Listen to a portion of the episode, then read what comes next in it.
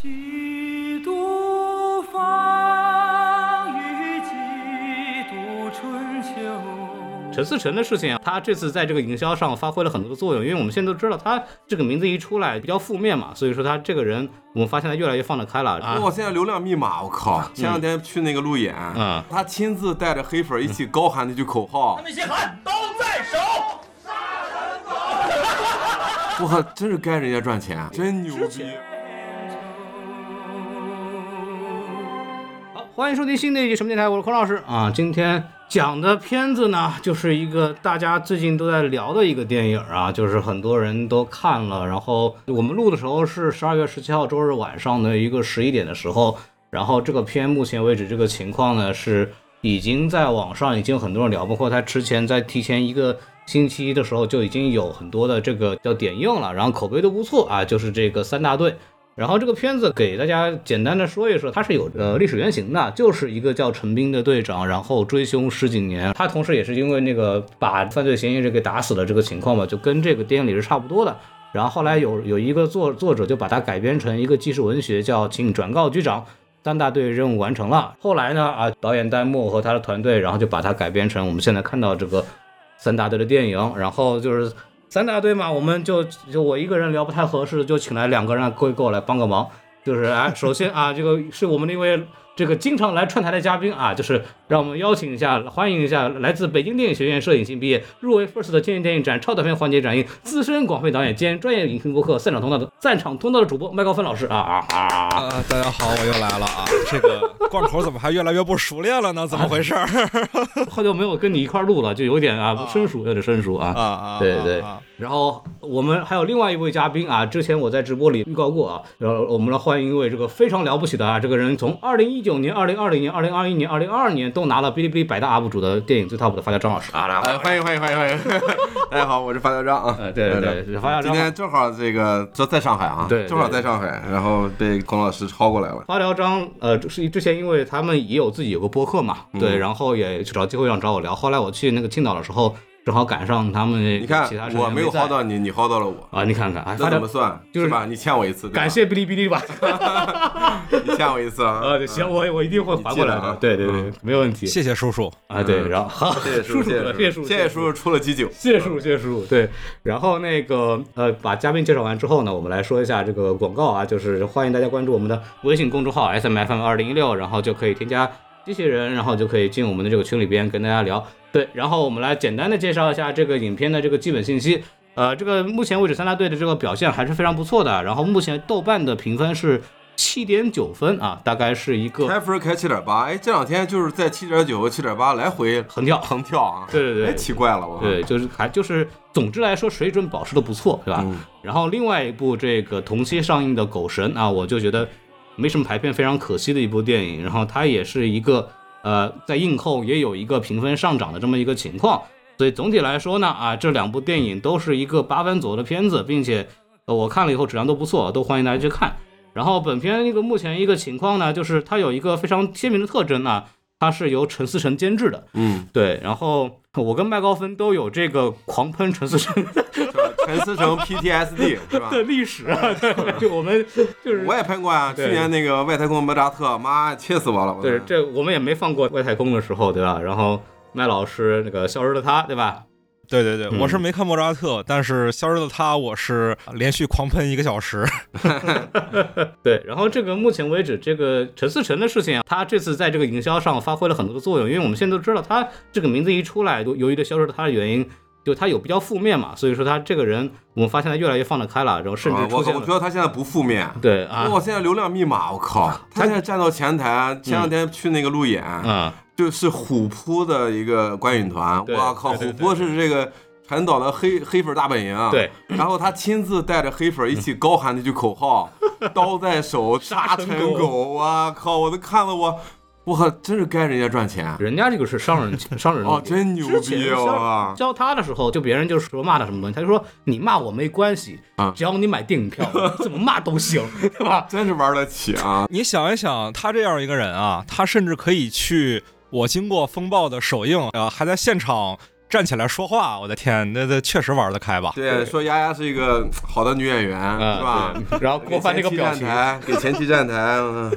是是是是，该着人家赚钱，真的是啊。他他已经就是彻底就是算算数啊，算数了啊。然后目前为止，这个电影票房这个周末整个是二点四四亿，已经是同期表现最好的了。另外一部这个《狗神》呢，在今天的结束的时候呢，票房排名一二三四五六七八九十啊，第十名。好，我也不知道是没有数对。能过千万就就是胜利。哎，这个贝老爷子就跟着跑了十几个城市的路演，看来是没什么用啊。对，嗯反正我们也推荐过了嘛，这个电影节目也做了，反正这个电影真的大家啊趁着有排片赶紧看啊！三联队我估计这个排片是不会有什么问题的啊，不会有什么问题的。呃，然后那个陈陈思诚，呃之外呢，我们来说一下导演戴墨啊，他是呃之前的叫什么《误杀二》的导演对吧？对，然后也做了唐人街探案他也拍过，对探案，他也有嗯剧也拍过，对然后总体来说的整个的导演质量还是可以的，虽然说《误杀二》的剧本问题是比较严重的，就因为不是抄来的嘛，就真是翻你看你这是阴阳怪气啊，真是啊，人家买版权翻拍了，第二部不就没有什么翻拍的，不就拍成这样了嘛，对吧真？是，我要替陈导鸣不平。第二部也是翻拍的，第二部也是翻拍啊，就嗨，然后戴墨就是你现在看下来整体的水平，就是比这个之前削他的那个导演啊，我们的学长崔瑞老老师要感表现的要稍微好一些，嗯，对吧？然后来说一下这个主创啊，主创可以说是半部叫什么狂飙，狂飙啊，狂飙！哎，当时好像就是套着一起拍的，呃，一起拍的什么？对，好像是连着一起拍的。呃，然后张译、王骁是一个非常主要的这两个角色，然后在狂飙里边也都出现了嘛哎，。高叶也出了一面，对高叶啊出了个高叶出客串一面，嗯，对吧？嗯，然后大概是这个样子。然后除除这个之外呢，还有一些演员我们比较熟悉的，比方说这个，我认为现在是当代梁天儿的这个张子贤老师，嗯啊，有有这个气质，有这个气质。就是所当有代梁天儿，你这抬头给的啊！就哎所以说，就所有需要这种混不吝的、这种贪小便宜的、微小鸡负面贼一点的啊对鸡贼人物里边，就都都都找他来演，嗯对吧？这个我们都已经特别熟悉了。然后包括还有一些就是像杨新民啊，就是之前在药神里，《药神》里面出出名的这么一个老演员，然后《士兵突击》里边的李晨，对吧？这个还有、嗯还是非常有这个情怀的。对，还有包括那个曹炳坤之前在《潜伏》里边演那个谢若琳啊，这个老的剧粉大家应该就是知道的。然后包括还有一些小年轻的流量啊，比方说那个张新成和魏晨都在里边是有角色的，演两个年轻人，而且表魏现不年轻了吧？魏晨就不能算流量了，你说跟其他人比，啊，对吧？你跟其他人比，对吧？？就是年年轻这一批的了嘛，对吧？然后呃，当然我自己比较喜欢也比较熟悉的张本煜老师啊，在里边演那个王二勇。哇，张本煜啊，一会儿再再说啊。张本煜哇，真的好真是惊喜啊！张本煜是真的好，呃，我们把这个主创简单的过一过，我们就可以进入这个打分环节了，对吧？对，然后我们还是怎么说，就是远来是客，对吧？那个张老师啊，要不您先来，咱们这个豆瓣五颗星，你准备打几颗呢？哎，其实我当时看完之后，我挺激动的。我觉得今年最好的一部类型片了吧嗯？，今年最好的是吗？我觉得今年我在影院看的体验前三吧。嗯啊，嗯前三，因为狗神也非常好啊。，对，这个月其实我还挺满意的。嗯出来之后，我就跟身边的朋友讨论，我觉得我我我还挺乐观的，我觉嗯得十、十几亿打底这个片子。但是呢，这两天看这个反应啊，我才知道自己这个掉入了这个就影迷的自嗨，信息茧房，就是可能老男人会比较喜欢。我作为一个老男人，嗯。我四十岁的人，我剧本简直太掐我了，掐我的绩点。对，因为我就是发条章跟我们跟我和麦高芬不一样的是，老张是有结婚然后有孩子的，嗯，对我八二年，我四十一岁，对，所以对里边这些人的年龄差不多啊，嗯就是会有一个中年的那种那种感觉。反正我出来之后特别喜欢，当然有问题啊，他后半段是有问题的，对但是我觉得不重要，他嗯抓住了我的情绪。对唱那个“少年壮志不言愁”的时候，我就特别激动，因为小时候我就特别喜欢这首歌。对，边境警察那个主题曲嘛，哦，这太催泪了，包括最后那个敬礼，包括最后像药神一样一个一个走出来那个甬道，哇塞，就是特别抓我，就特别打中我这个片子。呃这个就是属于中年男人的一个片子，属于。呃，呃张老师打打几分啊你？五颗星，四吧，四颗星吧，嗯，好非常好四颗星。很稳当啊。然后那个麦老师啊，该您了啊。我看这个片子看的过程当中，也觉得做的都还可以。首先是因为我的观影预期报的非常的低啊，啊就是我看之前，首先陈思诚这个名字是非常非常劝退的，嗯然后其次我进电影院之前也对这个片子没什么了解啊，不知道它是脱胎于一个纪实文学，所以我在进电影院之前，我想陈思诚然后这片名叫《三大队》，肯定是个警匪片吧？嗯，它得很热闹吧？它得多重反转吧？它得在外国犯罪吧？嗯，带着这些预期看，竟然不在泰国，对对对对对对 犯罪宇宙竟然回到了国内，嗯，对对对对对，带这样一个预期去看这片子，还是有很多的东西能给我惊喜的。嗯呃，当然啊，就是看的时候还是会意识到说它存在着不少问题，但整体的观影感受确实是不错的。嗯我打分的话，因为我们电台一般是十分制嘛，我要十分制的话，它是一个六点五到七之间的一个水平吧，可能太细了啊。那这不苛刻的吗？我我插一句啊，就是我前天写了那个，就是这个影评，嗯，我在下边的留言，就是微信公众号上，我说这个片子如果到不了七点八分豆瓣，我马上卸载 APP，我然后然后真的打出了个七点八分，我好险啊我。啊，六点五到七之间啊这个范围，然后算成五星制的话，我最后还是给这个片子四颗星，嗯，因为怎么说，还是从情感上，我觉得鼓励这样的片子的存在吧。嗯，它比很多其实就是陈思诚之前所有的片子都要有存在的价值。麦老师，你看不愧是面向影迷的，知道吧？哎，就是要那个范儿，要那个逼格。对我我比较俗啊，给你聊冷场了，我的天！没有开玩笑，对，就是我我说回来的话，我我大概跟你们差不多，我觉得八分是一个，就是一个比较合理的分数，就是大概是四颗星左右。然后我的当时看完电影的评价就是说，如果中国电影市场每周有一部三大队，中国电影就成了，就牛逼了，就就成了。当然，那个微信公众号那个文章起的就是以后的国产片照这个标准拍 对啊就可以了。我是这个感觉，因为我觉得它是一个我个人会比较偏爱的。就如果大家听我们节目听的比较多的话，发现我们其实对那种就是水桶片很喜欢，嗯，就是各个技术环节没有明显错误，然后整个的这个电影观感很流畅，然后它作为一部类型片，它的结那个剧情结构，它的整个的目的全部都是很很完整的，然后都是达到它应该要发挥的作用的。我觉得这个片子我就很喜欢它。啊，就如果就比方说，有的人像比方说可能偏影迷一点人会喜欢一些个人表达很强烈的，他可能别的东西有点问题，他也很接受。像我的话，我会比较喜欢那种就是各方面都没有出大问题，然后都在及格线以上这种片子，我觉得是很喜欢，因为我觉得这是我们中国的消费者每周应该可以去消费的一个正常的类型的东西。对，我觉得嗯反而这个在中国也很少。这个东西我就觉得是应该是每个导演要去努力的方向，所以我每次都会愿意给这种电影一个比较高的分数，所以我就给八分，大概是这么一个事情。嗯，对，嗯，然后我们就可以具体来聊聊吧，这个优点的问题。啊，这个麦老师啊，您作为这个分儿最低的、逼格最高的人，对吧？我就强烈要求您 完了，这大帽子已经扣上了。哎，你这道德绑架啊，你这是啊？你这个节目越来越凶险了，我发啊，现。真的是，以后不要来了啊！优点就像你刚才说的一样，这片子是一个没有明显短板的片子，观众可能会因为个人的喜好，会对一些啊片子里面的地方有不满，但这些东西它不是一个电影的讨论标准。对，呃，就是如果是按照一个电影制作流程来讲，这片子你无论是从演员表演，还是从视听语言，还是从剧本本身，它都是一个完完全全可以让你这两个小时看下去，并且情绪跟着它走的片子。嗯，呃，这个就完成度上来讲，我觉得这是没什么问题的。那当然，陈思诚的片子一直都讲完成度嘛，只是他之前一直把完成度这个标准画的比较低，就是能对付过去就行。这次我觉得他总算是不对付了，不对付，我觉得就算优点吧。他的不对付，你在你这儿体现在什么地方？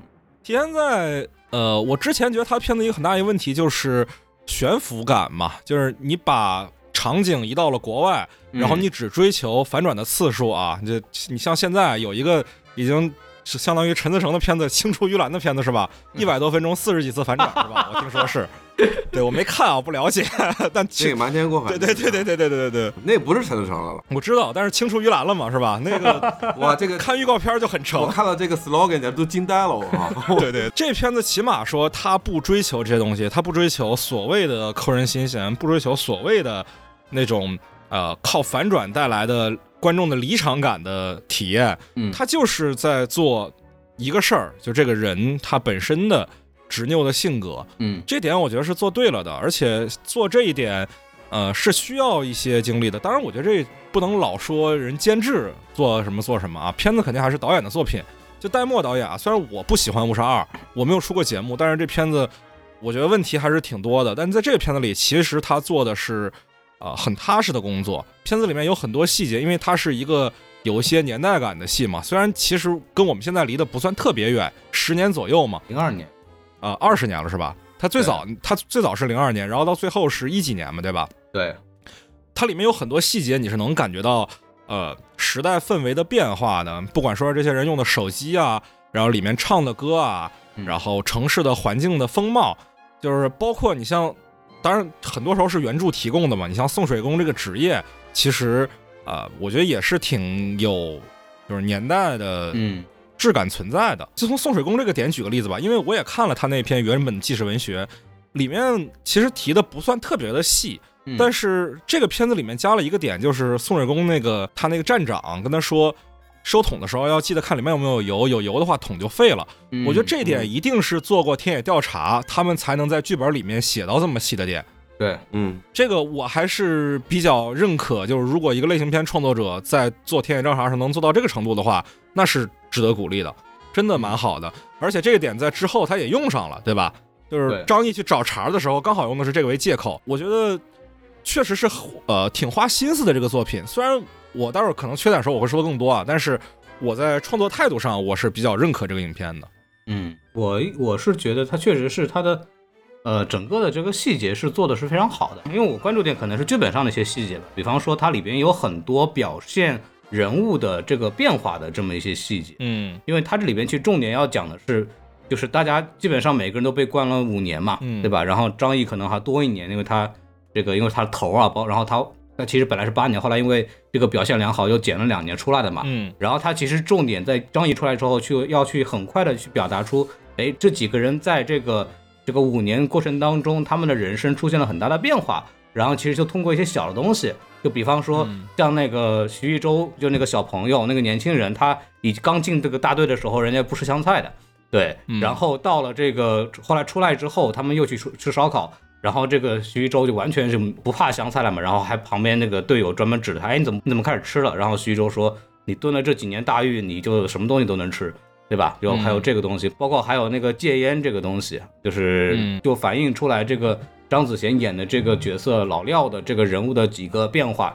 本来说是这个抽烟偷烟吃，然后说那个什么我戒了，然后他在准备说我又开始这个要追这个王二勇的时候，又跟他说哎你烟在那边，然后然后又又不戒了。他通过这种那种小的东西，人物的行为的变化去来去表达一下人物状态，这个部分是做的挺好的。就是它从结构上来讲，第一是很细嘛，就是你通过一些小的细节来去表达一些人物的形态；第二个是它会有那种回扣的感觉，嗯就在这个剧本设计上就会给大家说，哦，在之前好像讲过，它会有这种完整感的这种这种表达。我觉得这种是个基很好的，就是编剧基本功就出来了。哎，你说它又是基本功吧，就很少有电影去把这个东西做得很好。我觉得这是一个其实蛮值得夸的一个部分。啊，其实这个片子我们来看大结构啊，啊我觉得它首先胜在了它的结构，嗯就是我们去看的时候，一开始去的时候我没有太看这个原著，嗯啊，我知道有这个这个文章，但是我没看啊，啊具体的我没看。啊，回来之后我再看了一下，嗯一会儿我再说一下和原著有什么区别，它怎么改的。我觉得这个本子是今年改的最好的一个本子嗯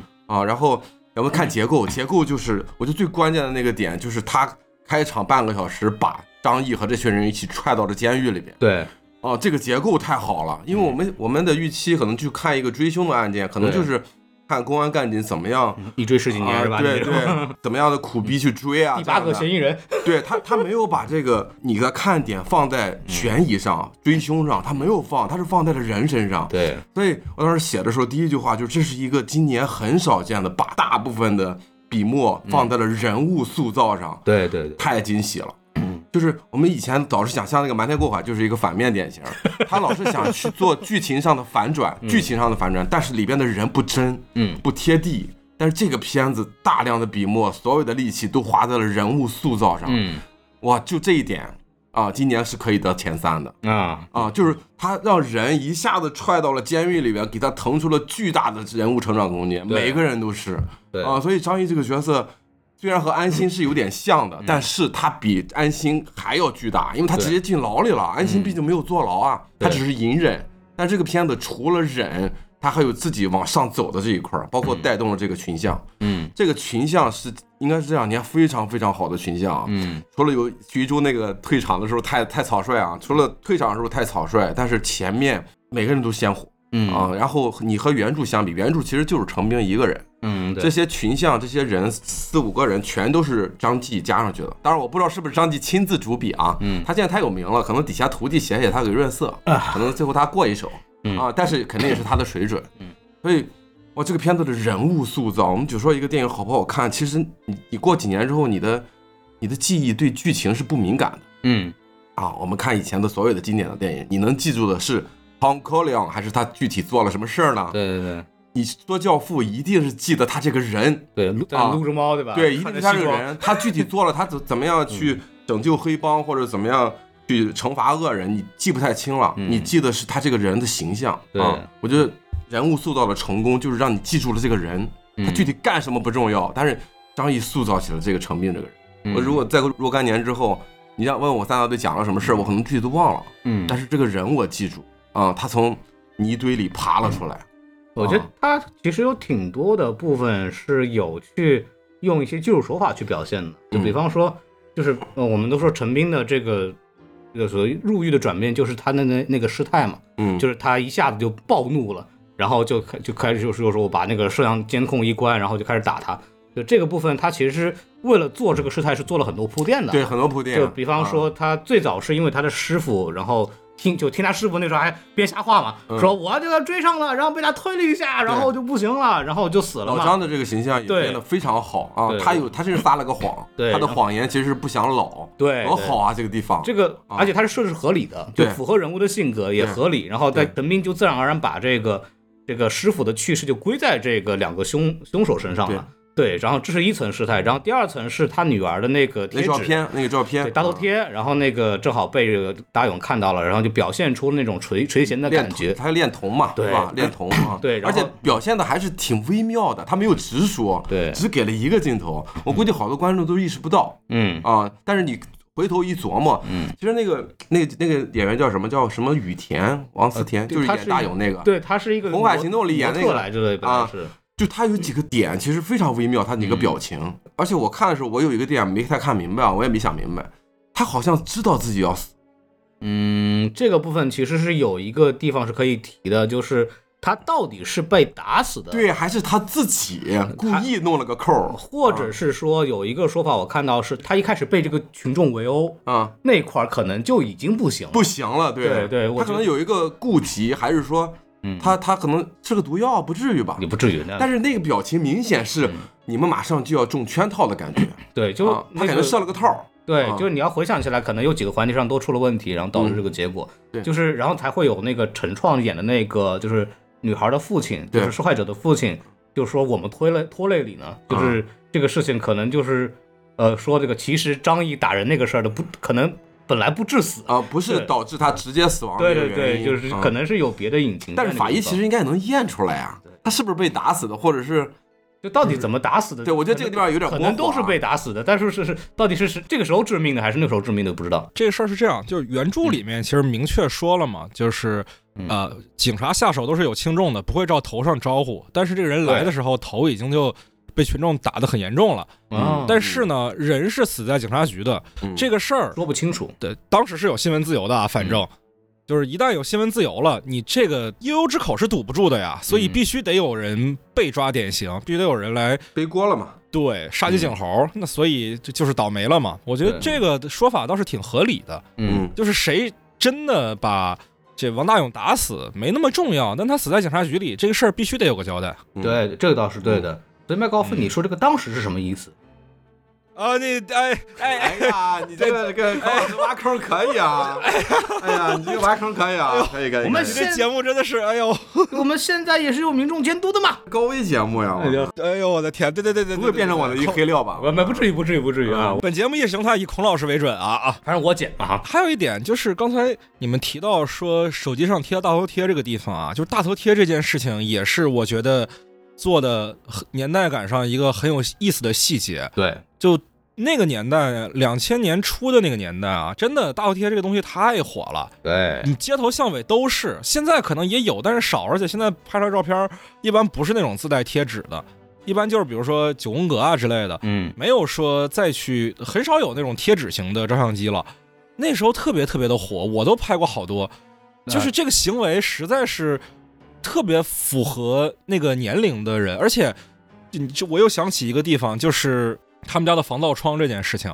嗯，张译第二次出狱之后回到他家，镜头里面没有给特写啊，没有给特写，我觉得是个特别有美德的地方，就是没有照着观众的脸来给你明确说这是个明确的信息，但他带到了，非常明确带到了，后景是实的，我们能看到他们家已经装上了防盗窗，对，这时候是很可以带入张译当时的感受的，就是这么一个细节。而且到了最后的时候，他去到王二勇家里，王二勇家也是装了防盗窗的，但那个时候防盗窗已经不是主流了，因为一几年的时候治安已经好了很多了呀。嗯，王二勇为什么非要装防盗窗？因为他心虚啊，是不是？对？对我觉得这样的细节在这个片子里面是有很多的，是真的花了功夫的。除了就是演员反复强调的台词，比如说啊、我现在什么都能吃了，嗯是因为在监狱里受过苦，或者说烟这样一个点反复 Q 到以外，其实还是有很多就是没有那么直给的细节，但是他们做了的，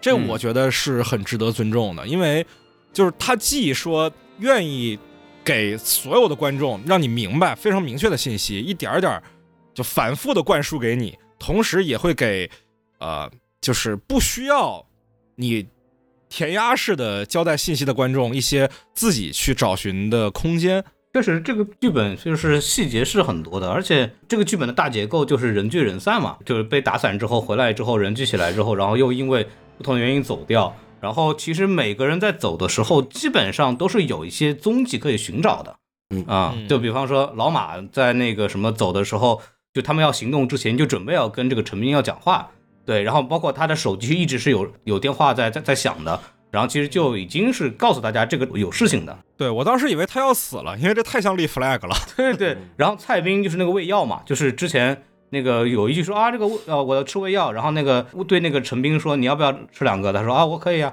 对，然后后来不是胃癌嘛，这个地方就有这个回述。然后像那个徐州这个就呃就是那个就很明显了，那个英雄救美那个片段就是你再不能拍的再明显了，那个暧昧的问题。对，然后张子贤在那个过节的时候，明显这个情绪是不对的，就其实他都是有一些东西都告诉你后面会发生什么，就是很标准。就是我觉得，就是我每次看到这种剧本，我就觉得很舒服，对吧？你就是什么人物的所有的转变都是有迹可循的。还有那个游戏机，哇，那个游戏机埋的非常的有意思。啊，嗯，对，就是嗯就是人的习惯，像王二勇蹲在厕所里喜欢打这个俄罗斯方块儿，人的习惯可能真的一辈子都改不了。因为对一年的时候已经不需要用这个，他可以用手机，嗯，但是他还是忘不掉，嗯他以前的这个习惯。情怀，啊、这情怀哇！我觉得那个那个那个橱窗打开了之后，嗯看到那个游戏机那一幕，对，情绪是非常对的啊、嗯他知道自己找对了人，嗯，对那块儿真的还挺好的，因为那块儿我当时在看的时候在想，他打开他打开那个柜子，到底期待在看到什么？嗯因为之前他在王二勇家的时候，在镜子后面发现了一张呃特别吓人的脸嘛，对吧？我当时在想，不会要在这个柜子里面看见类似那张脸的东西吧？那我觉得不太合理。没想到是小姐说的一个细节 哦，对对对，这一点就埋的，非常有意思。这真是对了。而且它这个部分其实是一个叫啥？它这个里边其实前面的一个细节是陈斌故意的走进厕所，就去验证这件事情。嗯，就这个部分，其实就是发现陈斌这个人，他这个整个心思细腻，包括他的判案逻辑是非常准确的、很精准的，一个很有经验的这么一个刑警。他每次做任何动作都是有这个目的性的，就这个部分其实都是有表达而。且你现在想想，这个游戏机像一个反向麦高芬，嗯，是吧？他最后爆了，对啊麦高芬是桌子底下炸弹，他不爆，他只一开始就告诉你桌子上有个炸弹，但是他一开始说那个小姐说那句话的时候，他没有特意强调这句话。对对，其实你得回想一下这个炸弹爆的这个威力，你才感受得到，是个挺高明的手法他。就是啊七个你还要想想嗯啊，七个不持枪的这么一个用法。对对对对嗯对比较像契诃夫之枪，就是一开始在墙上挂一个，等观众都习惯了，觉得它不存在了的时候，嗯，哎，再把它拿下来开一枪。嗯，对，就是就我们老说的那个点嘛，就是导演放在这个画面里任何东西其实都是有用的嘛。嗯，对，就其实对，这就能看出来这个戴墨在这里这个电影里边的整个的这个设计是很扎实的。夸的差不多了吧？该说说缺点了，好吧？你让麦克风夸完啊，稍等啊。对，而且我甚至觉得他这个游戏机前面的那一次提到，他是故意让你忘了那件事情的，嗯因为那小姐提完游戏机之后，很快就露出那张可怕的脸了。嗯这两个对对对挨得对对特别近，以至于我就他故意淹了这个信息。对对对对，对对对，他像是故意让你忘掉这个事儿。然后我在想说，他打开柜门的时候，我刚才那个想法就是，他是不是在期待着那张可怕的脸？这个东西是不是一种导演的故意的误导？我觉得如果是故意的话，那确实是，啊，在第五层吧。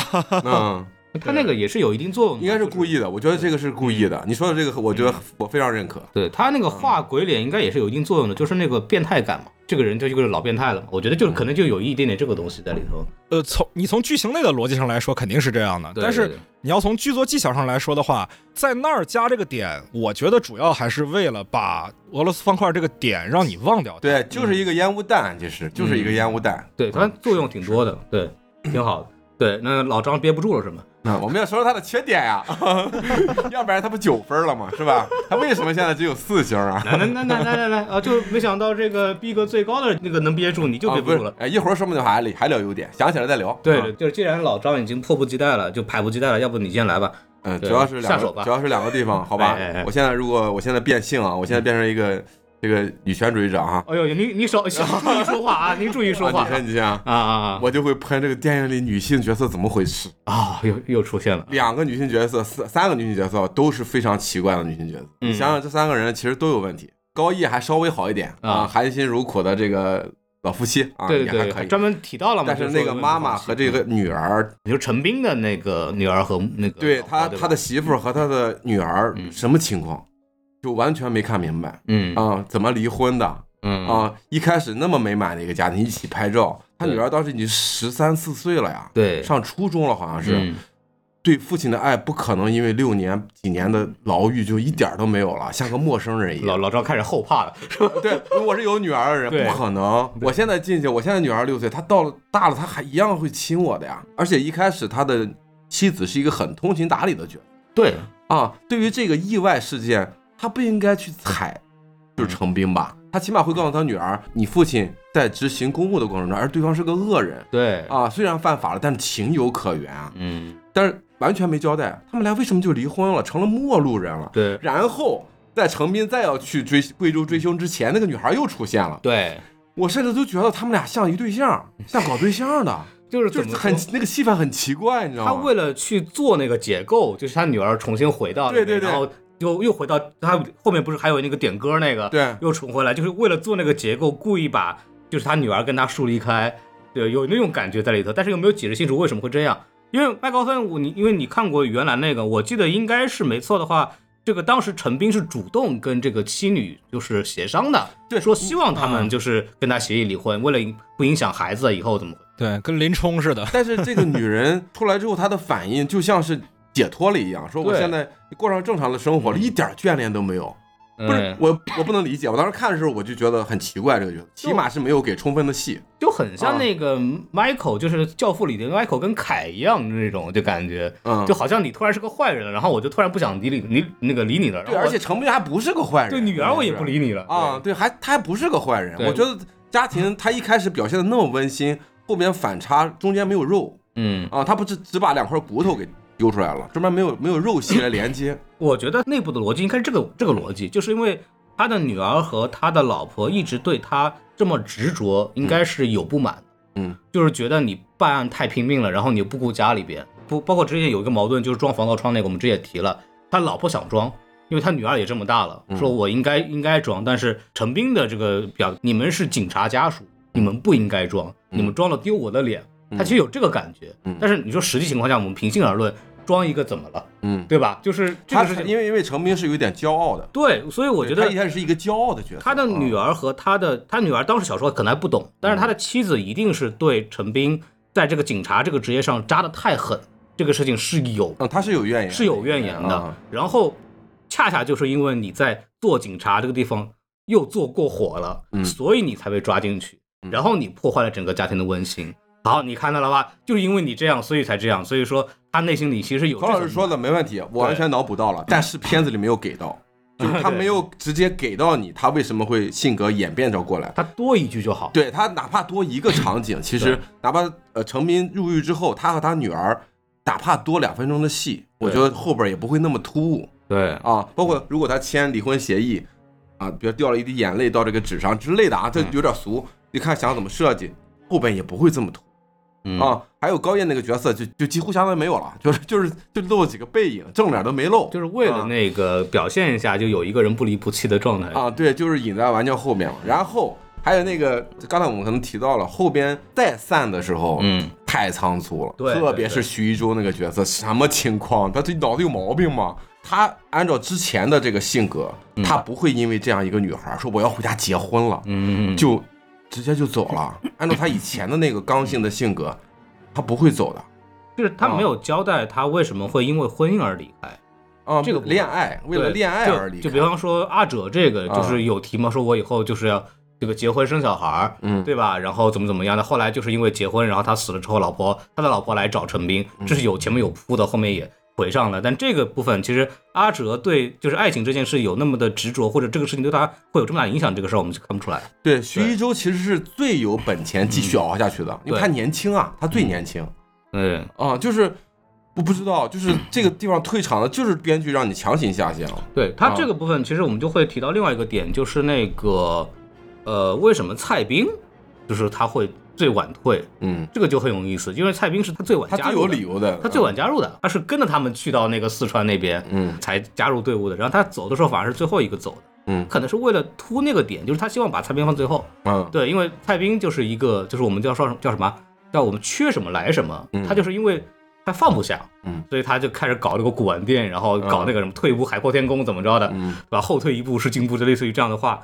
海阔，然后那个完了以后，反而他是一个真正的原因，就是因为他是那个内心里边最放不下的那个人，他是最不容易放弃。蔡斌我觉得还可以，那场游泳戏我觉得镜头给的不太好，但是情绪是到了，我对觉得是可以。徐一舟那个我真是没法忍，就是嗯他下线太快了，没有铺垫，而且是这么个理由，让我觉得接受不太了啊。哪怕你多给几场戏也行嗯啊因。为我不知道麦高芬怎么想这个事情的，因为我在看的时候，我感觉其实他的群像设计明显是为了做化身嘛，嗯因为所谓的我们叫所谓的原著，就是就是其实陈斌一个人，嗯然后他既然要做一个群戏，他就要把每个人代表陈斌的可能一个面，就是可能会影响到陈斌的一个面，比方说。呃，子女，比方说爱情，比方说钱，健比方说家庭健康、嗯这几个点，每个人代表一个，然后去做这个，就做这个拆分，嗯对吧？然后为了把这个人物的丰富性给体现出来，嗯对。但是就是感觉好像有的地方做好，有的地方没做好。嗯，对，麦老师有什么想说的吗？这块儿其实也是我觉得片子的一个很大的问题啊，但我觉得我看这个问题跟你们的角度可能不太一样，嗯就是我并不是很欣赏这个片子做人物群像的这个决定。当然，它是可以理解的，因为如果一个片子大量的独角戏的话，它可能比较反类型，观众未必会能接受。对，所以他为了需要让戏好看，他就需要组这么一个男团，嗯呃，而每一个人其实承担的都是，呃，有点像西天取经吧，每个人有每个人的功能。啊，比如说，就是有些人比较能打，能战力输出的啊、嗯。你像开餐馆的哥们儿，他能嗯。给提供经济支持，是吧？对，啊，老马，然后他也比较能打，然后也有些人就是插科打诨，让整个团队的气氛变好。你比如说张子贤和啊、嗯，蔡斌这两个角色，老廖嘛，对对对对，他们都是能让这组的气氛更活跃。然后也有就是沉默着干事儿的，你像啊魏晨那角色那小孩徐一舟，嗯但是另外一点，这些角色们承担的，也就是刚才孔老师说的，我们观众需要意识到，程兵这个角色在这个过程里面，在追凶的，看起来啊，因为他出狱之后其实就追了四年嘛，对吧？片子里面应该也没有加长，这四年可能大家听起来就只读个大学的时间而已，但这四年他具体需要放弃什么，我们需要看到。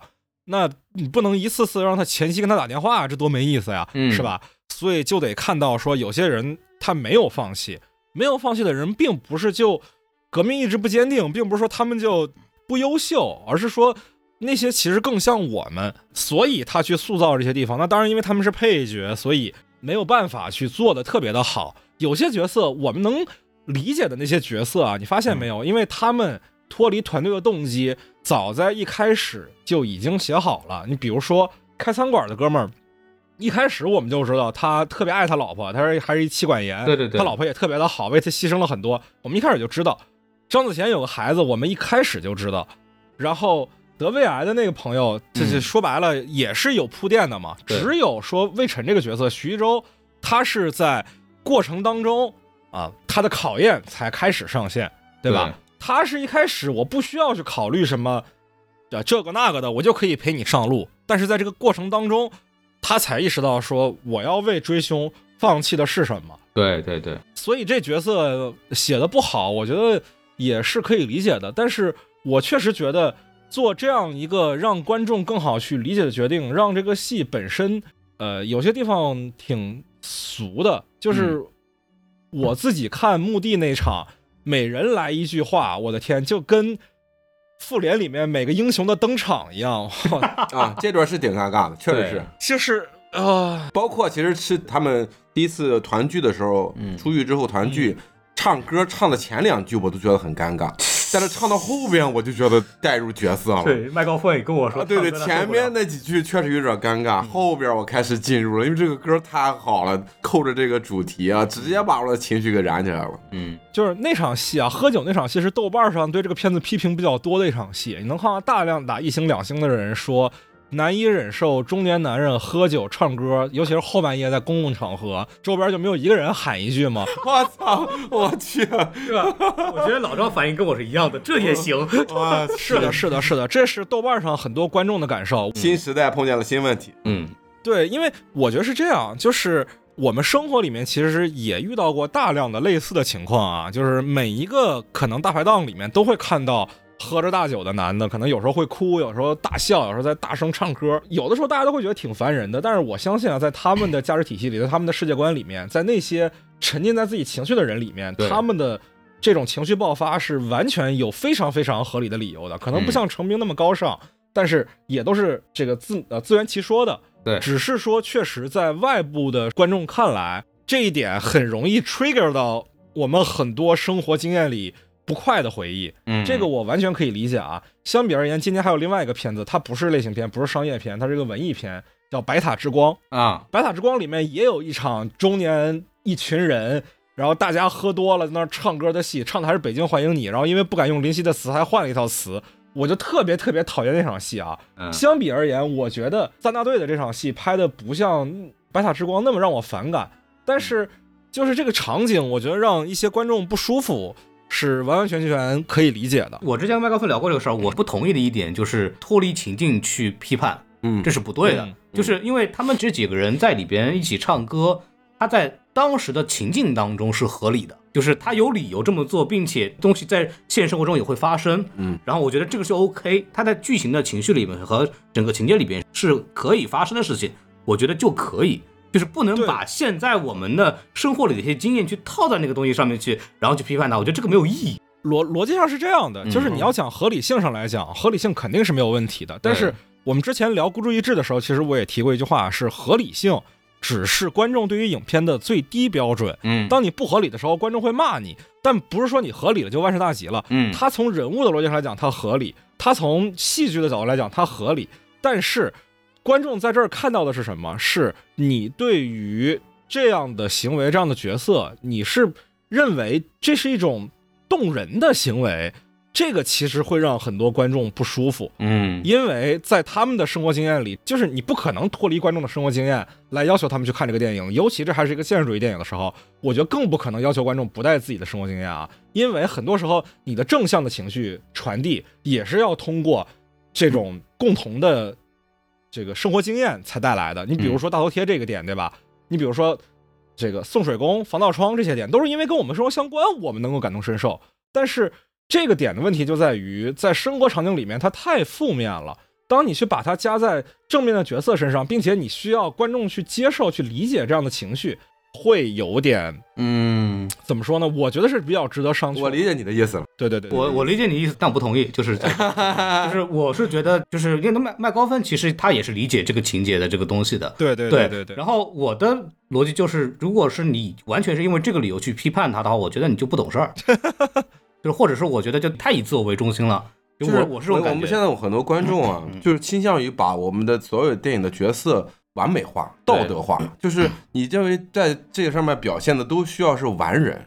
嗯啊、他考虑不了那么多，他几个人受了几个月牢狱之灾，几年不是几几个月，几年的牢狱之灾，出来之后含着泪唱了这一首歌，扰民就扰民吧，啊，扰民让让当时在的人民去投诉他就好了。对对但这是人正常应该有的，不是应该有，是会有的反应。我觉得就是嗯还是一个问题，他可能受众不太一样。比方说，可能我跟老张这种直男嘛，我们觉得还 OK，我觉得 OK，对吧？就没有没有敏感。可能女生就是她可能长期被这个东西骚扰人，她会有这种敏感的神经，对吧，这是这是很合理的，她会有这种东西。但是我的逻辑就是，你有这个敏感神经没有问题，但你要再想一下，让你烦的这个东西跟电影里边的那个东西，它是不是一回事儿？我觉得不是，我觉得可能是这个问题在这儿。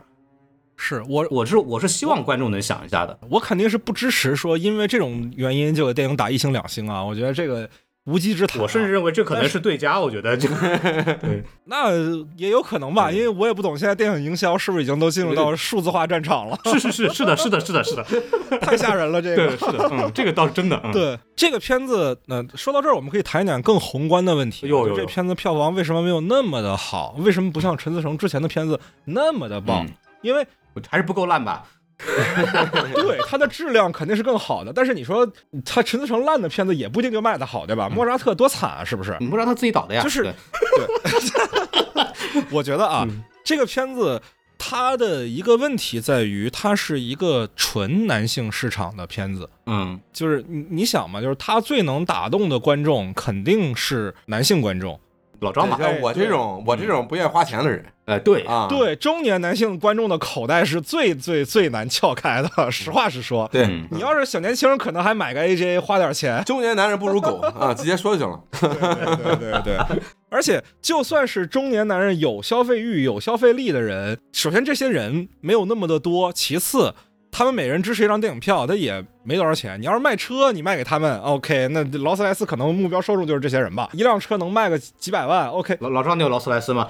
你看老啥老，我一个月没开车了都。不是我的我的我的看法是这样，我插一句，就是中年男人不是没有消费能力，中年男人是这个嗯这个社会最有消费力的一群人，他们手上最有钱，对，但是他们没时间，他们也没有观影习惯就没有消费欲嘛。说白了、啊。，一般的人到三十二岁之后，他的观影这个窗口已经关闭了，对，对。所以啊，孔老师啊，啊。孔老师，你想想啊，啊，一般人啊，我说一般人啊，因为比方我跟老张，我们是业内。电影相关从业者嘛，对，这是我们的工作。对啊。对但是我想象了一下，如果我当时二十四岁开始做这个事儿，我二十岁之前其实一年也去看不了一两部电影，去对。电影院啊，我可能在家里看资源。对，就是我们形成观影习惯是因为我们做这个工作之后，对，对，所以为什么这些大电影公司都瞄准年轻人？因为年轻人愿意尝试，嗯啊，对因为他荷尔蒙多，嗯啊，他愿意撒钱，他越没钱他愿意撒钱，他愿意花。但是我们像我们中年男人，不是说故意把口袋捂得多么紧，嗯一张电影票能多少钱？但是你可能没那个时间，也没有那个心境，时间成本高了，老婆在吵，孩子在哭，对是，吧？嗯爸妈又病对了，，对，小孩啊小孩看《熊出没》嘛，对吧？你不能看这个了，对吧？怎么？办？啊，对是吧？所以这个片子是它的市场可能有点问题，没有没有沉到年轻人的对市场里。对对，对，啊因为我可能年轻人觉得他爹味儿太重，是不是有可能啊？觉得这群老男人一看就给我们讲道理，不看，嗯很有可能啊，肯定是啊。就刚才批判说喝酒那场戏的观众，我觉得最容易说这片子爹味儿重。啊，对，他爹味儿重，就是这典型就是那个，比方说小这就红书惨了小红书核心受众最反感的电影，对，消失的她为什么那么火啊？因为他激起了年轻人之间的话题啊。对，啊，这个片子年轻人怎么聊？年轻人没法聊。就什么叫少年壮志不言愁，我们就是少年。哦，是什么歌？刘欢是谁？哎呀，那那也不至于，那也不至于。因为我这事儿突然想起来，就是前前段时间黄建新，然后不是公开在那儿讲话嘛，就是说他提到一个，对他提到什么 AI 这个东西，我们先放一边儿。他提到那个让我最就是心里一紧的时候，那个东西是我们的电影观众的平均年龄比往年多了两岁，嗯，这个事情是一个比较危险的信号对，。好像已经是二十八岁了，好像。对就是我们的年轻人好像不看电影了，对，然后我们的像老张这个岁数人也不看电影了，对吧？嗯我要不做这个，我可能也有一年看不了几部电影。对，就是这个事情稍微有点恐怖。嗯不，这个是一个全世界的共性，所有的好莱坞的这个片商都是抓年轻人的。电影它是一个，我们就是它是个老年艺术，那就就已经是这个问题了。嗯，对对对，当时电影都是年轻人看的时候呢，第七艺术可能就是到头了。嗯，对，现在游戏都是第九艺术了，嗯大家的选择多了，就未必会去电影院了。就是你要想，就是电影的这个繁荣是在呃上世纪的六十年代那个时候，那个时候突然就是电影为什么能再次繁荣，为什么会有新好莱坞时代，是因为呃嬉皮士那帮人突然看电影了。嗯然后他们一看电影之后，他们代表了年轻人新一代的时尚潮流，然后电影又爬起来了。然后他的契机是一批青年导演拍出了一些很牛逼的东西，像当时的科波拉、斯皮尔伯格这帮人。对，那么逻辑上来讲，那是不是现在有新的导演能够做出这样的事情来？目前为止没有嘛，对吧？就是是对，是这个问题。现在时代变了，确实以前我看到有一个我后边后台的网友给我留言啊，他说嗯这个片子太平，我说这个片子都平，他觉得太没有没有长太平。没有好几个反转，对吧？对，就是我觉得这个片子如果都平的话，那你真的是被视短视频给给给喂养坏了。就这个片子如果还平，那大家中国早有九成九的导演都去死了。嗯。这个片子还平啊？哎，但是哦我说到这儿，其实我们刚刚因为在说缺点嘛，稍微拉回来一点啊，就是其实我的感受是，他在某些地方的处理是有点过于的收了。嗯就比方说他们的那个，就是我们刚刚反复提到有问题的地方是他们聚散的部分，嗯都很就一下过去了。嗯然后就是比方说，一般来说，在就普通的电影啊，那种大俗片儿，我举个例子啊，就那种大俗片儿可能会起音乐，嗯会有一些这种蒙太奇，对吧？会有一些 MV，对吧？嗯然后这个片子里啥都没有，嗯就是他们几个人，甚至在几个人在墓地的时候，一点没有任何配乐，包括他们在第一次就是几个人出狱之后。就是刚刚说聚集的时候，也是没有任何的其他的这种技术手段去烘托气氛的，嗯就是突然在一起，然后再聊天，啥东西都没有，然后就感觉那一段确实是节奏有点问题，这是我的感受。我们刚才聊到这个游戏机啊嗯，就我们会觉得是个优点。嗯，就我现在不排除啊，很多观众可能没看明白这个，就是那个东西是干嘛的都忘了？？对，他可能都忘了。就他没有那个概念，可能啊就是他有可能对，比方说我们一他一提到说这个人喜欢我在那个游戏机上玩那个俄罗斯方块，我们脑子里是有画面的，对，对，我们知道哎大概是个什么样的游戏机，然后记住。他说这句话可能是一个钩子，对我们可能会记住嗯，但可能很多人对啊关关键是他没有画面，就是他嗯不知道什么叫一个游戏机上玩他没有一个 feedback，对回去啊对，然后所以当那个游戏机出现的时候，他第一反应说这是什么？啊愣了，他不是说哦这是游戏机，哦，恍然大悟，没有恍然大悟。我猜啊，我不知道这个大部分的很多观众是不是能意识到，因为我看到游戏就是也是想了一下嗯，我想哎，游戏机哦，之前那个小姐提到过啊，我还是记住了她嗯啊。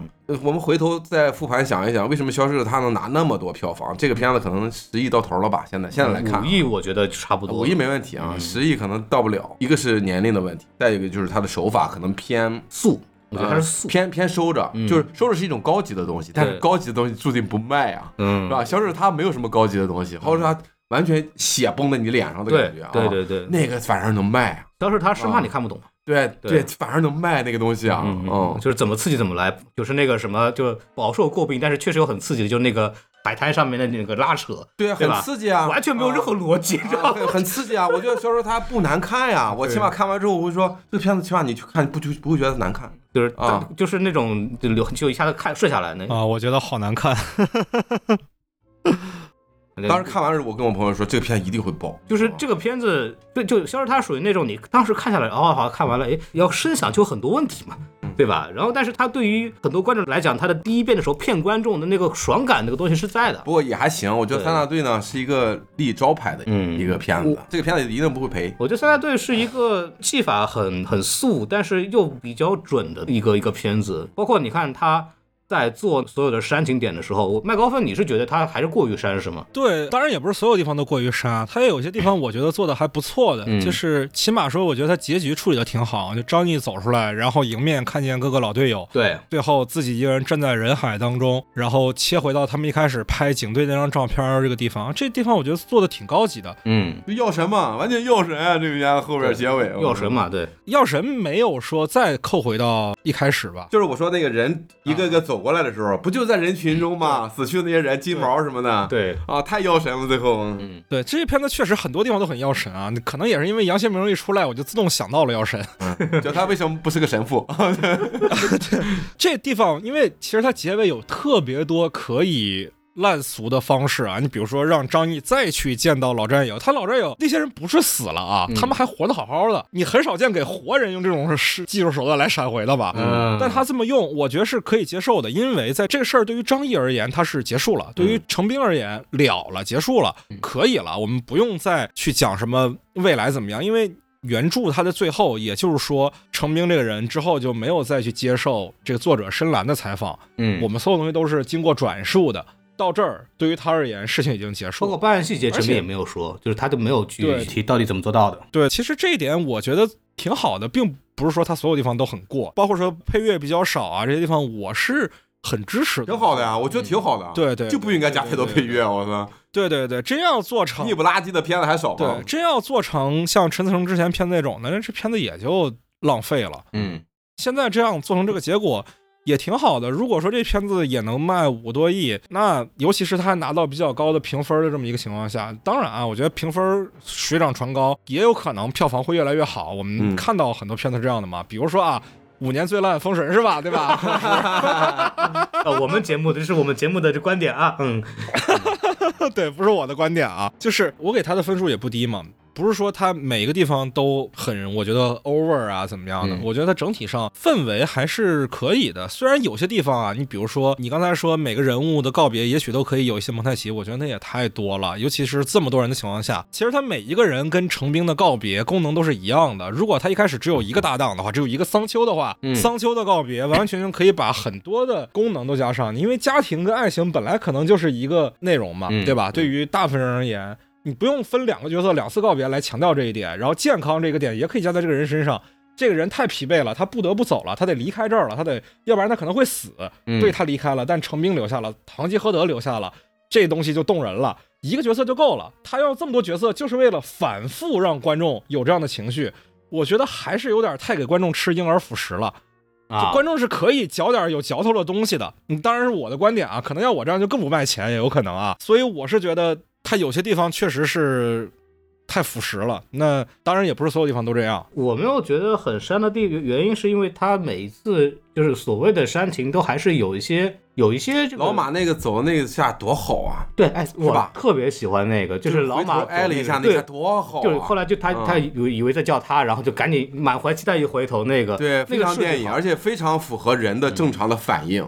对，嗯，而且比方说像最后那个说我我找不动了，然后嗯。就翻翻手机，发现就没有人可以去发这个消息，就没有人可以去讲这个事情。嗯，这个东西的前头是因为首先是一个破碎的镜子嘛，嗯。然后看到这个人我裂开了，就这个人裂开了，对吧？然后反过来给那些镜头是旁边那些居民生活的那种正常家庭生活的状态，嗯。然后回来倒回来说他我找不动了，就他这个整个的整个的这情感链条非常的它很完整，嗯，，对，它是有有前后的逻辑的，所以说它真身的时候，我觉得就还 OK。还可以啊，就是除了墓地那儿确实有点尬啊那啊，墓地那会儿真的不啊，确实有点尬啊，嗯还有一个地方，还有一个地方我觉得有点尬的是道义有道的这个地方，那个地方真的是，哎呀，不多评价了。尤其是打完人贩子之后，还要来一场，哦，型男秀，我的天，嗯，超级英雄镜头嘛，嗯，这个地方对。这个地方其实剧情我觉得没有完全讲清楚，就是他在牢里碰见那个人和他去找了这个人到底什么关系，其实没有讲太清楚。他那个应该是那个红中大哥在临死之前，因为他也身体出问题了嘛，然后跟那个嗯。陈斌应该说，我有个东西需要你交给谁谁谁，应该就交给他，就交给那个什么，让他们去这个就是刀刀那为什么要让捣坏那个，他去找这个人贩子？是想借他们之手完成自己的侠义，就是是吧呃感觉有点那个意思，啊就是想想借逻辑上是这样。借你这个刀去杀那个人贩子，反正我不方便出面，对正好试验试验你们。就这个地方就是显得太抓马了，就是抓马的有点稍微过了点儿。他是啊为了就是要那个镜头，要那个大家第一次集合起来办案的感觉，三大队回来了，对吧？对 复联复联集结，就一定要有这么一个镜头。所以为了那个小徐那句话嘛，三大队回来了其。实我也可以理解嗯啊，我也可以理解，但是确实有点尬，但是我觉得正常啊，嗯还可以。而且这啊段儿它有点避重就轻啊，因为在那一块儿，我其实很希望说观众编剧能展现一些人物的灰度，就是你为了要达到一个好的结果，中间是不是要做坏事？嗯，这一点其实很多的好的犯罪片的剧本都会讲这一点。你比如说诺兰的《失眠症》嘛，对吧？天哪，你你知道吗？他在这个大街上唱歌已经被批成这样了，他怎么敢？这不是骂死了？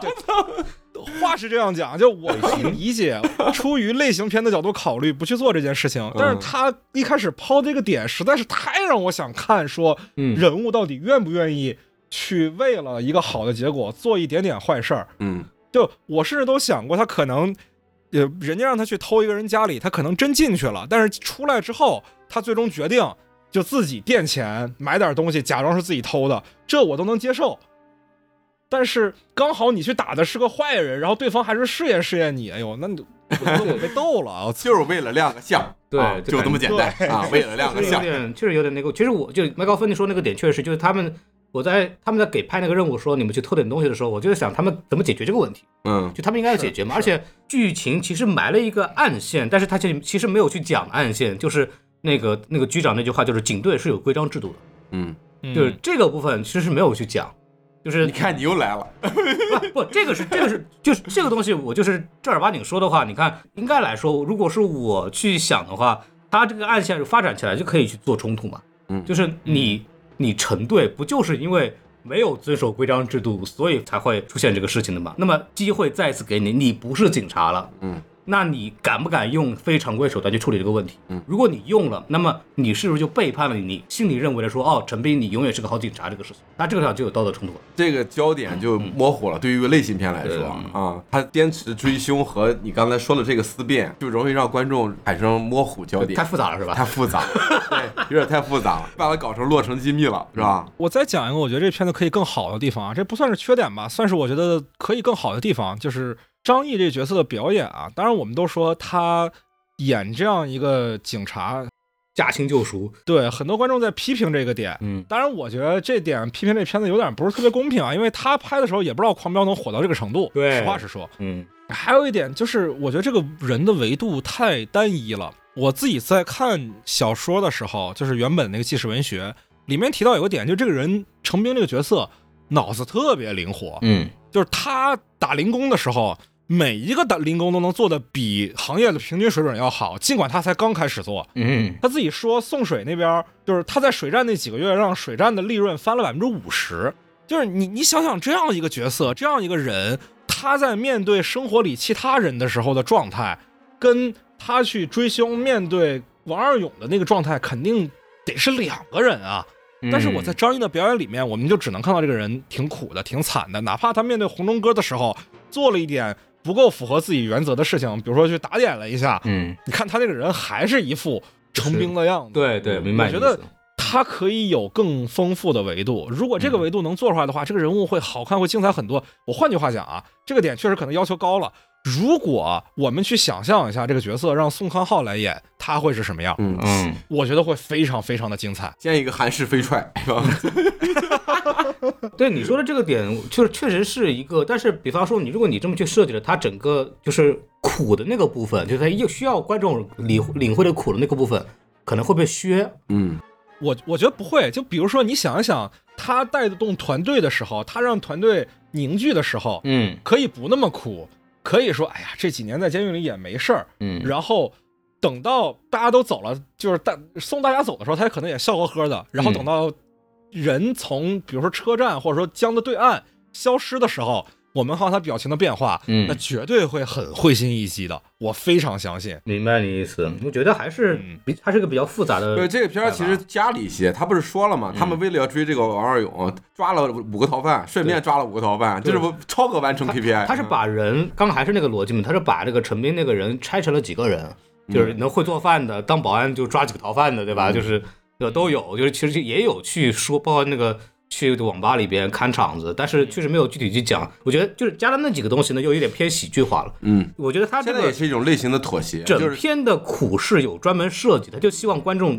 核心在那个东西上面。对对，张译不是程斌只负责苦就行了，嗯，其他的人可以插科打诨，他的性格的每一个相面一些啊，这个是为了商业，包括观众的接受啊，我觉得可以理解。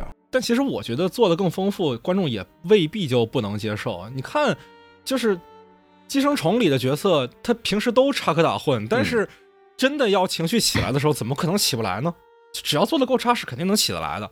这肯定还是选择的问题。太欺负人了，和奉俊昊比，那倒是，那我提了太多风太景欺负人了。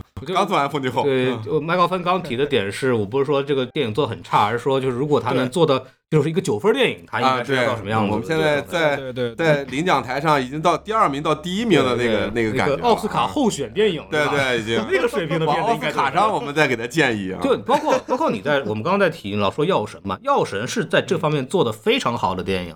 没错没错没错。你看徐峥那个人物，对，就是又喜有喜剧，也有苦的部分，也有就是神性的部分，就是他的这个人的这个人物的丰富程度，更好，然后它的类型片的那种处理更加的娴熟，人物更加的丰富，但是它能还是按照一个一个标准叙事很核心的东西给讲清楚。没错就是文那确实是文牧野是更高水平的人嘛，这个确实是这样啊。嗯，对，嗯，就中国没有文牧野呀，就中国只有一个文牧野，无数的人都想当文牧野，像《坏猴子计划》那几个导演，谁不想做文牧野？文牧野现在也拍不出药神了，呃药神那个后来也拍不出来，拍不出来的原因是因为审核嘛。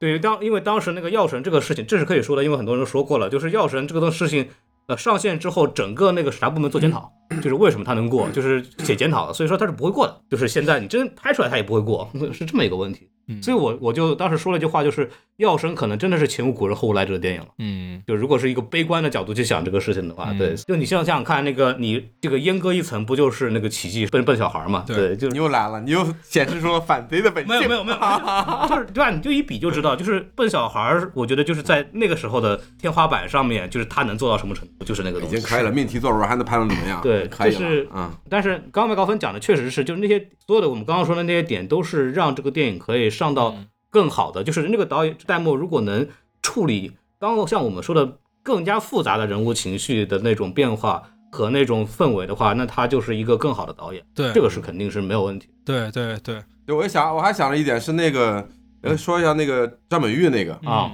呃，我觉得如果要选一个最佳时刻，我那个打那个是吧那一下，就是他那个凶光毕露的感觉，就是他几十年压了他他的兽性也压了十几年，对。我觉得这个点设计的太好了，就是，而且哦他那个动作就是那个拳直接就是直上直下的，咣咣咣对对对对怼啊！而且每一拳的感觉和层次不一样，到最后他已经失去自我，他又回到了王二勇。对哦，这这个设计太好了，而张美玉长得像个衣冠禽兽。哦，我看到这儿之后，我热血沸腾的感觉，我说哇，他终于露馅儿了的感觉。对，因为嗯。本玉这个人，我跟他见过，就是本玉，我见我见过张本玉，然后跟他一起就是坐下来聊过天的那种他不是演的，啊，就不是 不是张本玉是一个很安静的人，嗯。就是他是一个很那个收的人，嗯，对，然后他日常里边真的就是就是文质彬彬的，就是讲话很有很讲礼貌，嗯。然后他人很高，但是很讲礼貌那个感觉，完全不会有那种距离感，但是这个里边那个形象那个脸一变，哇，当时就吓到了，哇，这个如果让我选一个，我会选他演的最好，就这最出彩。万和天里边真出演员，啊，真的是真出演啊员，是那个反差感，我觉得这个地方是无可挑剔，就这个点埋设的，包括他最后松指公怎么样去和他接触，打了一下，包括这个刚才麦老师提到那个细节，哦，这场戏真的好，嗯，我对本玉这个演员也一直是非常欣赏的，因为一方面是如果关注他的微博啊，他有非常多仗义之言的时刻，嗯人性的高光，那真的是很人性高光的时刻。嗯然后还有就是，我觉得也算是国内，尤其是有一些流量的演员里面比较少的有追求的人，嗯他真的会去愿意演话剧的。嗯那现在，那不是赖声川那种啊，找肖战那种，不是那种的，就真的去排马丁麦克唐纳的戏，嗯。认认真真去演一个角色。哦，我觉得这对于一个青年的、还在上升期的有流量的演员来讲，特别不容易。而且他也不太烂接戏。对，啊，他对。不太接烂片，他感觉啊不是一个物欲很高的人，嗯，对，因为是是。这万和天意这帮演员有一个特点，就是他们在之前基本上都上过班儿。嗯。对，像文玉，就本玉以前是做贸易的，嗯。你知道吗？他之前做那个什么进出口贸，就做环保那种材料，什么进出口贸易这种东西的人，就他是上过班了，然后正儿八经留学留了几年，就是那种人，然后他再去当了演员，所以他的那个状态跟那种什么直接什么就电影学院里毕业出来这个演员就很不一样。嗯，对，对我笑很不满是吗？包括万和天意其他人，这个也是挺明显的。刘星子墨，包括白客，嗯都是那种一开始没想做演员的人，他因为机缘巧合出来，这帮人他们的人生经历就比那些年轻演员要丰富嘛。嗯所以说他们嗯，万一有演员天赋，他们其实出来的效果其实比那些演员要好。嗯对我是感觉是这样。包括大鹏也是嘛，对，啊，大鹏也是，大鹏也是这他草根大鹏早年间跟我的职业是一样，他是个编辑，嗯，网络平台编辑，对，搜狐的嘛，对，做音乐编辑嘛，对，所以这个事情反正。听说年会不要停，这个又又火了，口碑还可以，口碑很好对对，嗯反正嗯，哎，年底好像就是还行的电影还还不少，还不错，这这个年底还是挺惊喜的啊为了六百亿很努力了。啊，这这中国电影有没戏，六百亿肯定没戏，对啊，没戏，就是六百五都五百五都没没太有戏，哎，反正我那天看了一个那个什么新闻嘛，说那个就是云南的那个普洱市场，光一个市场的年产值是七百五十亿。嗯，全你说我们这么多影视圈的人啊，大几十万人忙活了一年，不到对六百亿。就加起来粉丝好几亿我还，专门查过这个事儿，我当时那个查哦，中国电影市场如果是国企百强的话，嗯企业百强它排到多少位？嗯好像排到三百多位，仅次于比 比锦州什么一个锅炉厂还要，反正这个锦州的一个什么厂还要低。对啊，对，嗯，所以就就说回到什么，就是影视电影不重要，影视自媒体为什么不挣钱的逻辑了？就是你像市场就这么大，就这么大。我们能干点啥呢？对不对？聊回片子啊，哎，您说里，面有一个细节我是比较喜欢这个片子的，嗯就是我仔细回想了一下，我看了这么多中国的犯罪电影，嗯真的是相当的多了。我从来没有见过哪个片子真的把指纹对比的这个过程拍给你看的。嗯嗯，我觉得这是一个特别认真的一个态度，因为好像在我们大部分的影视剧里，指纹对比都是，哎，师傅你把这指纹送去对比一下，嗯然后第二天师傅说，哎，对比上了，对比上了，嗯，中间这个过程到底是怎么操作？对，这是个手艺活儿。对，哎，我觉得这东西真是怎么说呢？对这个事儿本身，对你要拍的这个东西，你要展现的这个人物，嗯，有一个认真的态度在，才会去做这件事情。谁最爱做这样的事儿啊？张艺谋最爱做。他拍你，不管是拍修胶片也好，修一个碗也好，呃，唱个戏也好，他会把这个东西的门道拍的特别的瓷实给你看。，嗯但是真的，你说犯罪这么热门的一个话题啊，我们看了那么多华语犯罪片儿，就没有人去跟你讲说指纹对比到底这个事儿是怎么做的，对嗯。真的没有。然后它里面不是有个细节吗？说那个张译问指纹什么时候能出来，说一个星期。呃，那当时就没理嘛，他就说我只有五天嘛，那李然后只有三天嘛，所以他根本就没有去看那个东西。对，当年我对。之之之前看那个白银实录，就白银案那个实录，嗯。当年白银大约有四五十万人，对，就是所有的干警，所有甘肃省的干警一起出动，比对了差不多一年多，嗯。就所有的人全是手动的，人眼比对啊，那上面九十年代初什么都没有，就是人眼比对，嗯。一个都比对不出来。对。你就想想那个工作量啊，就这个片子已经很难得了啊。现在就是很快，就就是这个剧情里最后那就是十分钟的事儿啊，，十分钟刷刷一下就行了，就是那个警报铃一响就出来了。嗯就哎，这个地方其实是一个很好的点，就是除了指纹的对比，就一开始张他们那个时候张译在年轻的时候搬的时候要七天，所以来不及了，然后嗯指纹就没用上嘛，对吧？然后后来就滴一下就好了，对吧？然后还有一个点就是那个什么口供那个部分，嗯嗯，就是说嗯，呃，就最后那个他们跟那个张译解释说不需要录录口供，他都就 DNA 检测、指纹检测符合，是最硬的这种对，就够了，嗯就他直接可以公诉了，直接搞定了。然后他说不需要口供嘛？不需要口供。然后那么张译为什么要去打王大勇？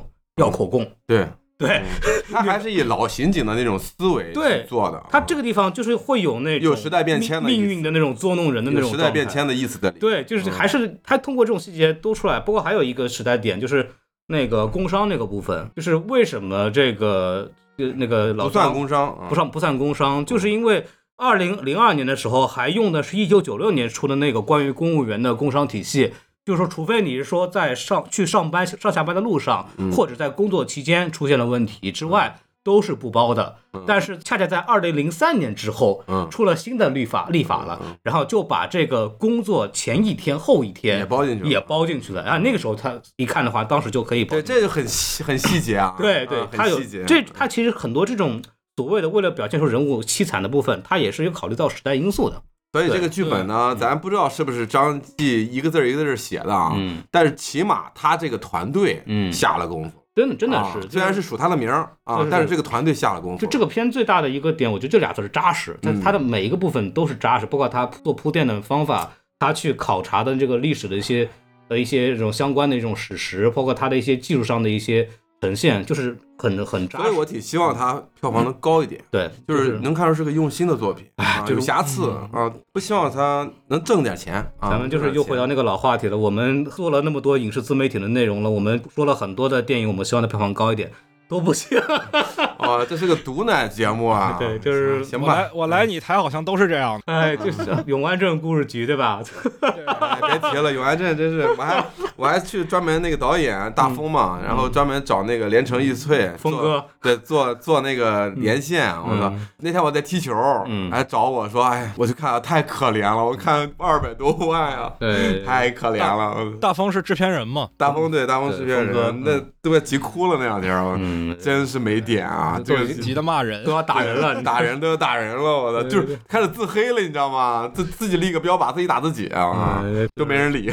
就是再一次充分的暴露出了，就是所谓我们这帮这一小撮，对吧？自以为是的知识分子，对吧？就是拿这种自我的趣味去要求大众，有多么的可耻啊！嗯但是你看，这这就题外话了。嗯你看《宇宙探索编辑部》，它拿了六千多万票房，其实我觉得这就是中国，这是一个标本。有郭帆啊，对吧？人家对，这就是中国愿意为文艺片掏钱的这部分人，大约其实就是二百万人以下，二百万人最多二百万人了。嗯但是他这批人他都没抓住啊就。永安镇，我觉得是很纯的，就是喜欢文艺片人的那个嗯感觉了。因为你说，你想那个《宇宙探索编辑部》还有郭帆，对吧？啊，好歹郭帆还也有一。波路人。对，还有一波《流浪地球》的粉丝嗯来去撑一下。行，我砍掉三千万，对吧？还剩三千万，你起码能达个一千万也可以啊。就是反正太惨了。不过那个峰哥，其实那一下就把那个核心受众也得罪了吧，把影评人、把那个文艺青年也得罪了他。没办法，最后有点有点病急乱投医啊打乱拳了，有点。反正就哎，就是很惨吧。就是那我们是影响河边的错误算万幸了，我觉得。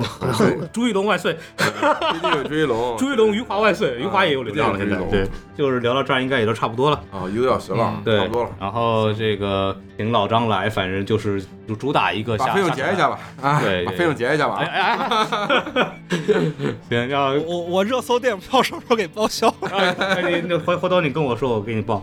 这这这你连热搜电影票都没有报销啊？哎呀，这个 这哦，个太无聊了你啊！给他报，我靠给他报，给他报，给他报。我靠，你对人发指啊你！好，行了行了，然后我们今天就连连老师，以后我去北京，然后我也有音频节目，上我的节目绝对报销啊！啊，哎呀，好，绝哎呀对报销啊！哦现场我们现场聊哈，有有酒有菜，不像老老口这儿啊，什么玩意儿？就给我准备一蓝莓一杯水啊！我人家百大 UP 主，连个酒都没有，不是你吃着水果了吧？你吃水果了呀？吃你几个蓝莓，我天哪！蓝莓多贵现在是吧？哎呦我天，乐死我了！人家百大 UP 主就是财大气粗，知道吗？哎像我们这种连百大播客都没当上的人啊，你是真有奖，我这儿没有奖。没事儿，明年就是你了。对，那我那个奖拿完一次不能拿第二次啊。好好好好好好好，那半个十年八年总能轮到我是吧？对，可以是没问题的，加就坚持住，明天就是你啊啊。好好好好，然后好嘞好，我们今天就聊差不多，然后感谢大家的收听，然后欢迎大家去关注赛场通道和电影最 top 就不用讲了吧，对吧？还有我们的民有圆桌派节目，对，还有名影圆桌派，对，嗯欢迎，也是一个收费的音频节目。你看，我们都没，一块九毛九，我操，宇宙最良心，好吗？我们都不敢收费，我们 对吧？然后就是欢迎大家去都去嗯观赏一下，观赏一下。然后我们今天就说到这儿，然后欢迎大家啊、关注一下我们的微信公众号 S M F M 二零一六，然后就可以。天下机器人就可以进我们的这个听众群，跟我们来聊最近呢很多就是确确实出了很多新电影吧，对，然后我们今天就到这儿，感谢大家，欢迎大家打赏、点赞、评论、转发，对吧？然后就是我们确实都很穷，对，不像老张这种百搭 UP 主，对吧？你看，你看，你看，四十多岁提前退休，对吧阴阳我。对对对，然后我们就这样吧，然后感谢大家收听，拜拜。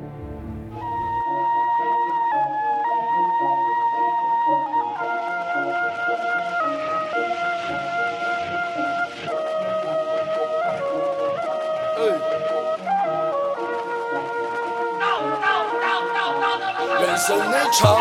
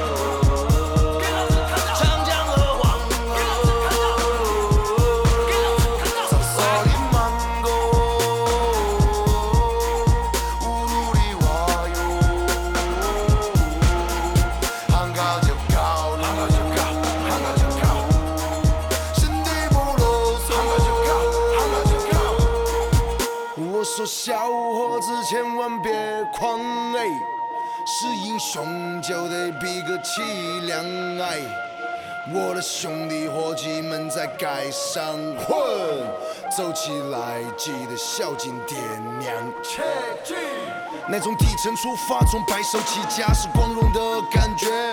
你可能不懂，也可以不屑，但你得去感觉。我干净利落，别想趁火打劫，他们都叫我傻逼。他们有的胆大，也有的胆小，但从来没人胆怯。你看，没有什么问题难得到，怕。麻烦是每个人逃不了。各自管好自己最。